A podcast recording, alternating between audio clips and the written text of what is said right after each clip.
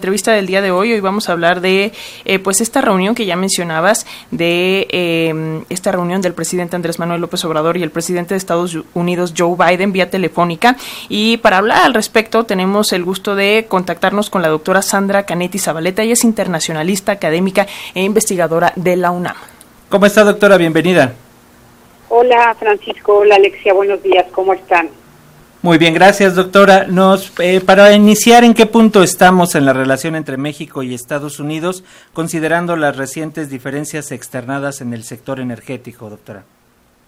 Sí, bueno, este es un tema muy importante que efectivamente se ha eh, tratado los últimos días debido a esta reunión que ustedes ya ya mencionaban que se va a llevar a cabo en diciembre en México en la Cumbre de América del Norte y a este a esta comunicación que han tenido los mandatarios recientemente, particularmente en la llamada telefónica que ustedes hacían mención hace unos momentos.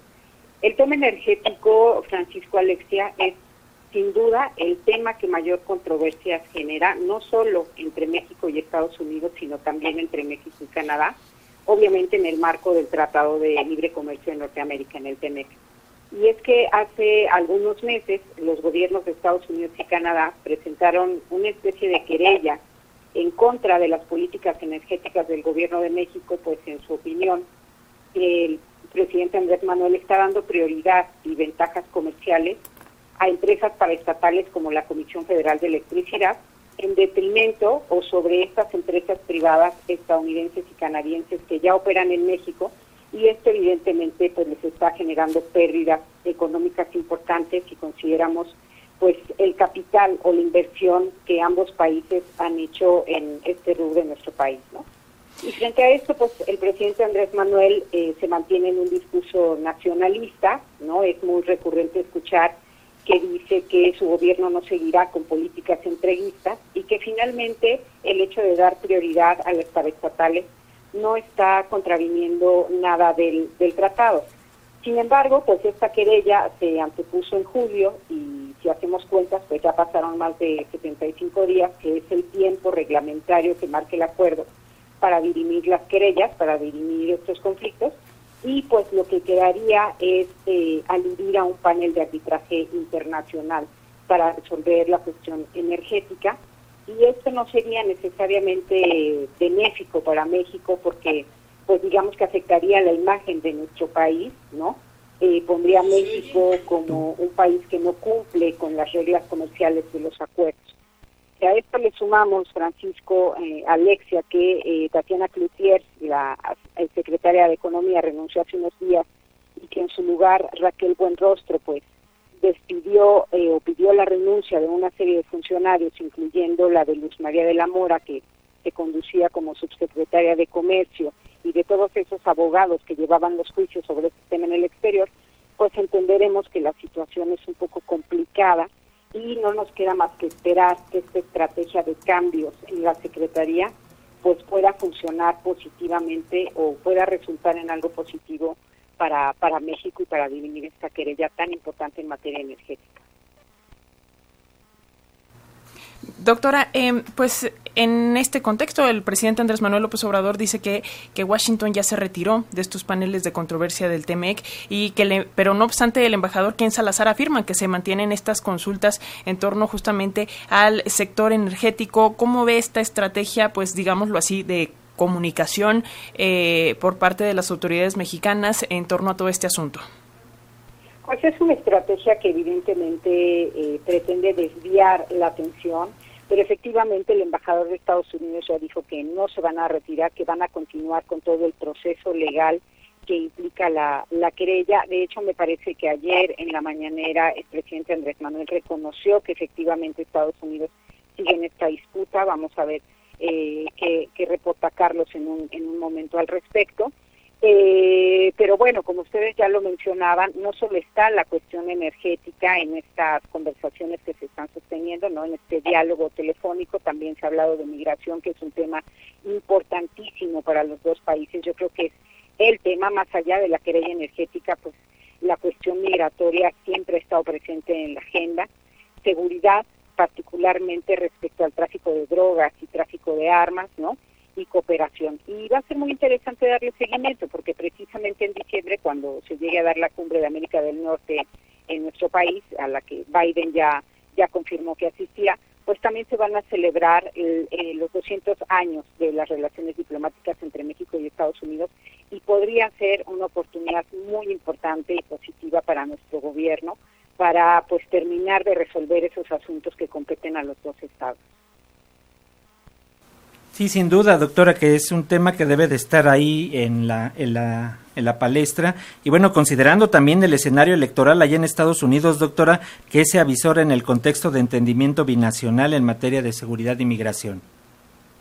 Mira, Francisco, yo creo que seguridad e inmigración han sido temas complicados, temas torales de la agenda bilateral, temas delicados desde hace mucho tiempo pero definitivamente se han agudizado recientemente considerando las olas migratorias de los últimos años y muy particularmente considerando la criminalización de la migración, que es algo que ambos gobiernos están haciendo, ¿no? Y que se refleja mucho en la militarización de las fronteras, por ejemplo, ¿no? A través de la movilización de la Guardia Nacional, tanto en la frontera norte como en la frontera sur de, de México. Y el escenario electoral, estas elecciones intermedias que se llevarán a cabo el 8 de noviembre en Estados Unidos, no hace sino complicar el escenario, porque como sabemos hay, hay muchos conservadores en Estados Unidos que ven a la migración como un problema, no como un fenómeno que puede resolverse de alguna manera, sino como un problema grave que debería ser resuelto además por la vía de la, de la fuerza policial, ¿no?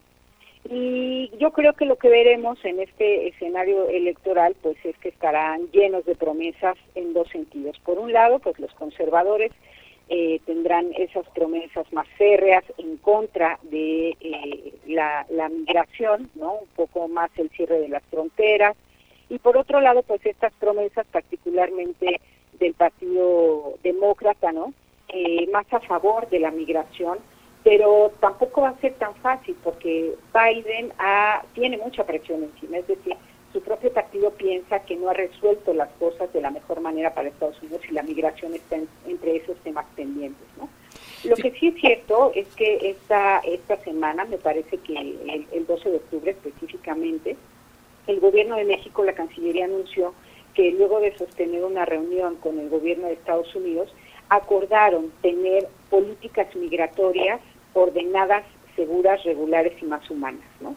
Esto implicaría dar un giro un poco a esta perspectiva eh, dura o militarista de la, de la migración, pero implicaría también una serie de retos importantes. Por ejemplo, aumentar la movilidad laboral a través, por ejemplo, de otorgar más visas para los trabajadores temporales. Y de hecho, Estados Unidos anunció en este contexto de diálogo que podría otorgar 65 mil visas para trabajadores temporales y que de estas 65 mil visas, 20 mil estarían destinadas para centroamericanas, centroamericanos y particularmente para haitianas y haitianos, lo que de alguna manera relajaría un poco la tensión en ese sentido por las olas migratorias que yo mencionaba hace un momento, ¿no?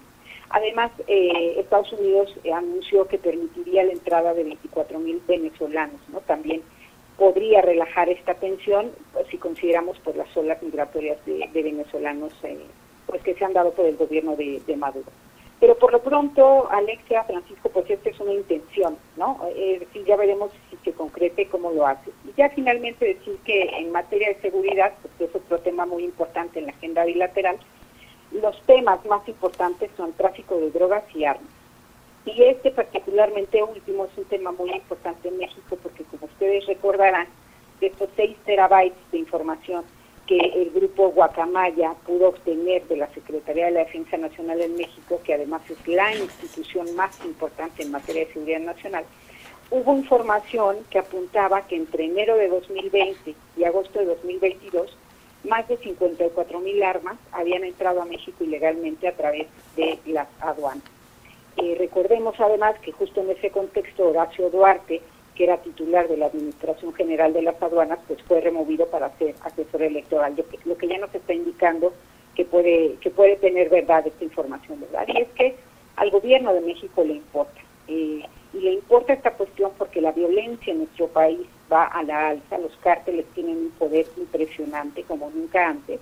Y de ahí, por ejemplo, también ustedes recordarán esta demanda que la Cancillería mexicana puso en Massachusetts en contra de las compañías productoras y distribuidoras de armas, una demanda que hace unos días pues eh, se supo que, perdió el gobierno de México, ¿no? Pero pero es importante el tema porque alrededor de 340 mil armas son usadas al año en crímenes cometidos en México y el 90% de estas armas usadas en crímenes de nuestro país son de Estados Unidos y además entran ilegalmente. Entonces, ese va a ser otro tema importantísimo que ya veremos cómo se trata en la gente.